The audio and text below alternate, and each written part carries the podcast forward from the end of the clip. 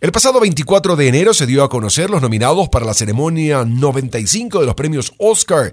Eh, en todas partes al mismo tiempo, es la que encabeza la lista con 11 nominaciones.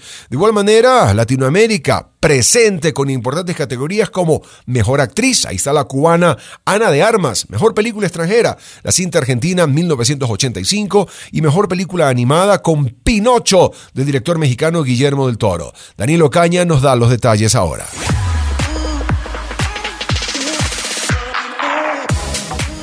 Se acerca la ceremonia de los premios Oscar 2023. Estos son los reconocimientos más importantes en la industria del cine. Para esta edición, las cintas con mayores nominaciones son las siguientes. Todo a la vez en todas partes, dirigido por Daniel Cohn y Daniel Scheiner, cuenta con 11 nominaciones.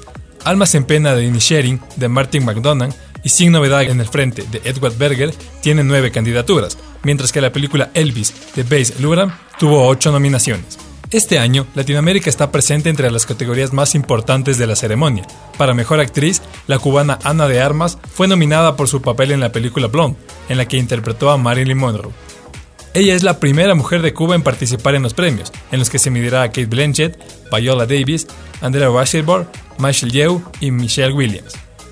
El famoso director Guillermo del Toro estará nuevamente en los Oscar con su producción Pinocho, en la categoría Mejor Película Animada. El reconocido cineasta ya consiguió un Golden Globe con el remake de la cinta infantil en este 2023.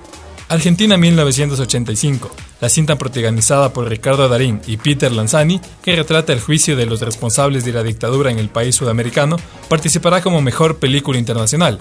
En cuanto a las categorías más esperadas por los fanáticos del cine, para mejor película están cintas como Avatar, Elvis o Top Gun, como mejor actor están nominados Austin Butler por su interpretación de Elvis Presley, Bill Nighy por su rol en Living o Paul Mescal por protagonizar After Sun. Todos los galardones serán entregados el 12 de marzo en la ceremonia que se llevará a cabo en Los Ángeles, California. Daniel Ocaña, El Mundo en 7 días.